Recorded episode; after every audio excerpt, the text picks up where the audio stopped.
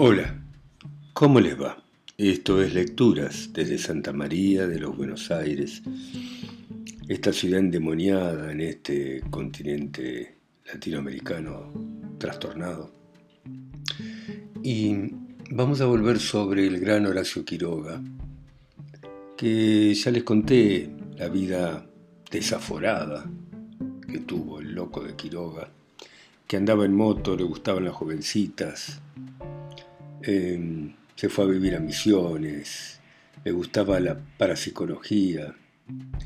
Y vamos a leer este cuento, eh, con el cual se adelantó muchos años al gran Woody Allen con su película La Rosa Púrpura del Cairo. Y se llama El Espectro. Todas las noches, en el Gran Splendid de Santa Fe, Enid y yo asistimos a los estrenos cinematográficos. Ni borrascas ni noches de hielo nos han impedido introducirnos a las 10 en punto en la tibia penumbra del teatro.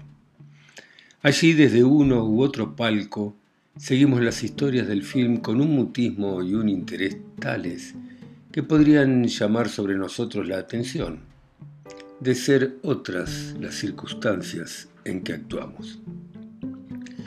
Desde uno u otro palco he dicho, pues su ubicación no es indiferente.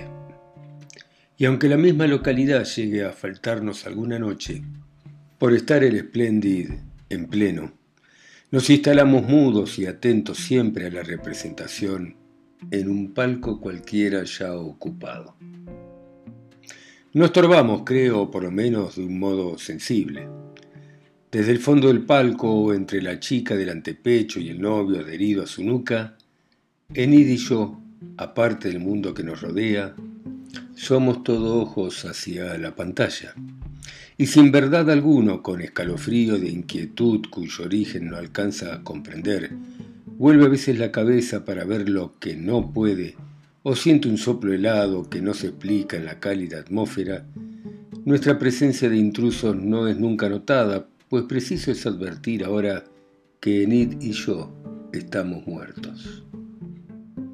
De todas las mujeres que conocí en el mundo vivo, ninguna produjo en mí el efecto que Enid. La impresión fue tan fuerte que la imagen y el recuerdo mismo de todas las demás mujeres se borró. En mi alma se hizo de noche, donde se alzó un astro imperecedero, Enid.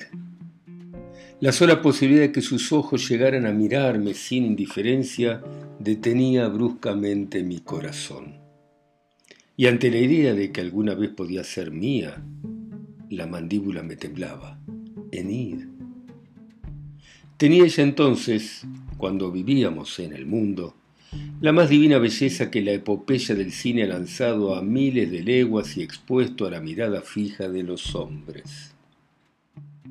Sus ojos sobre todo fueron únicos, y jamás terciopelo de mirada tuvo un marco de pestañas como los ojos de Enid, terciopelo azul húmedo y reposado como la felicidad que sollozaba en ellos. La desdicha me puso ante ella cuando ya estaba casada. No es ahora el caso ocultar nombres.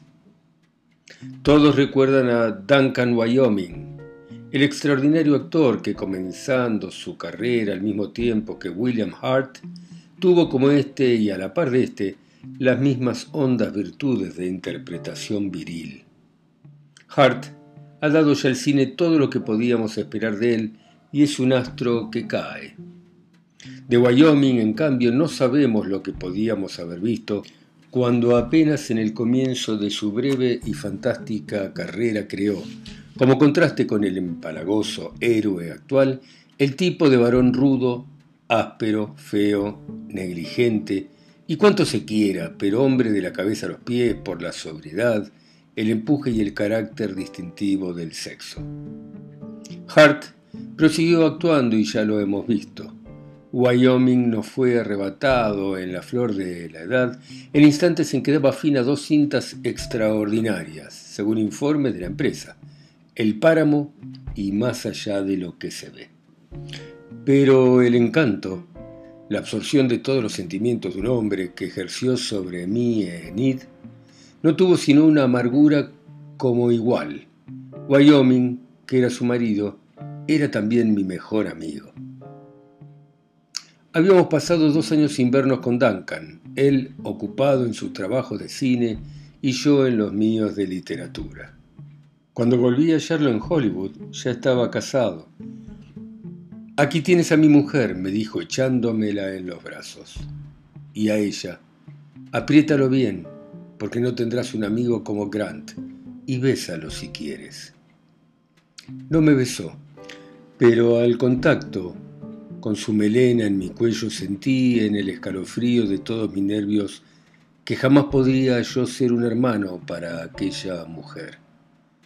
Vivimos dos meses juntos en el Canadá y no es difícil comprender mi estado de alma respecto de Enid, pero ni en una palabra, ni en un movimiento, ni en un gesto me vendí ante Wyoming.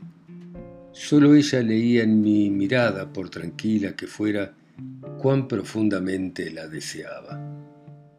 Amor, deseo, una y otra cosa eran en mí gemelas, agudas y mezcladas, porque si la deseaba con toda la fuerza de mi alma incorpórea, la adoraba con todo el torrante de mi sangre sustancial. Duncan no lo veía, ¿cómo podía verlo?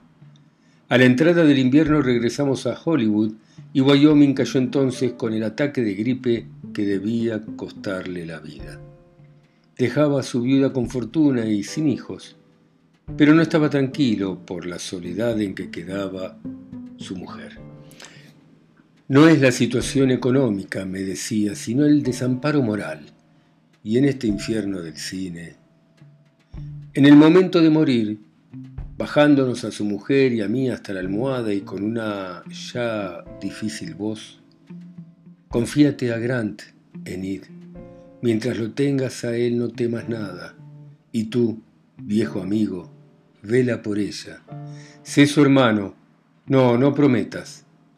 Ahora puedo ya pasar al otro lado. Nada de nuevo en el dolor de Nid y el mío. A los siete días regresábamos al Canadá, a la misma choza estival que un mes antes nos había visto a los tres cenar ante la carpa. Como entonces Enid miraba ahora el fuego, acuchada por el sereno glacial, mientras yo de pie la contemplaba, y Duncan no estaba más. Debo decirlo, en la muerte de Wyoming, yo no vi sino la liberación de la terrible águila enjaulada en nuestro corazón, que es el deseo de una mujer a nuestro lado que no se puede tocar. Yo había sido el mejor amigo de Wyoming y mientras él vivió, el águila no deseó su sangre, se alimentó. La alimenté con la mía propia. Pero entre él y yo se había levantado algo más consistente que una sombra. Su mujer fue mientras él vivió y lo hubiera sido eternamente intangible para mí. Pero él había muerto. No podía Wyoming exigirme el sacrificio de la vida en que él acababa de fracasar. Y Enid era mi vida, mi porvenir, mi aliento y mi ansia de vivir que nadie ni Duncan, mi amigo íntimo, pero muerto, podía negarme. Vela por ella, sí, mas dándole lo que él le había restado al perder su turno, la adoración de una vida entera consagrada a ella. Durante dos meses, a su lado de día y de noche, velé por ella como un hermano. Pero al tercero caía a sus pies. Enid me miró inmóvil y seguramente subieron a su memoria los últimos instantes de Wyoming, porque me rechazó violentamente. Pero yo no quité la cabeza de su falda. Te amo, Enid. Sin ti me muero. Tú, Guillermo, murmuró ella, es horrible oírte decir esto. Todo lo que quieras, repliqué, pero te amo inmensamente. Cállate, cállate. Y te he amado siempre, lo sabes. No, no, no, no sé. Sí, lo sabes. Enid me apartaba siempre y yo resistía con la cabeza entre sus rodillas. Dime que lo sabías. No, cállate, estamos profanando. Dime que lo sabías. Guillermo, Dime solamente que sabías que siempre te he querido. Sus brazos se rindieron cansados y yo levanté la cabeza. Encontré sus ojos un instante, un solo instante, antes de que Enid se doblegara a llorar sobre sus propias rodillas. La dejé sola, y cuando una hora después volví a entrar blanco de nieve, nadie hubiera sospechado al ver nuestro disimulado y tranquilo afecto de todos los días que acabábamos de tender hasta hacerla sangrar las cuerdas de nuestros corazones. Porque en la alianza de Nid y Wyoming no había habido nunca amor. Faltóle siempre una llamarada de insensatez, extravío, injusticia, la llama de pasión que quema la moral entera de un hombre y abraza a la mujer en largo sollozo de fuego. Enid había querido a su esposo nada más y lo había querido nada más que querido ante mí, que era la cálida sombra de su corazón donde ardía todo lo que no llegaba de Wyoming, y donde ella sabía que iba a refugiarse todo lo que de ella no alcanzaba hasta él. La muerte luego dejando un hueco que yo debía llenar con el afecto de un hermano, de hermano a ella, Enid, que era mi sola sed de dicha en el inmenso mundo. A los tres días de la escena que acabo de relatar regresamos a Hollywood y un mes más tarde se repetía exactamente la situación. Bueno, dejamos acá. Espero que les esté gustando. Seguimos la próxima. Chao. Gracias por escucharme.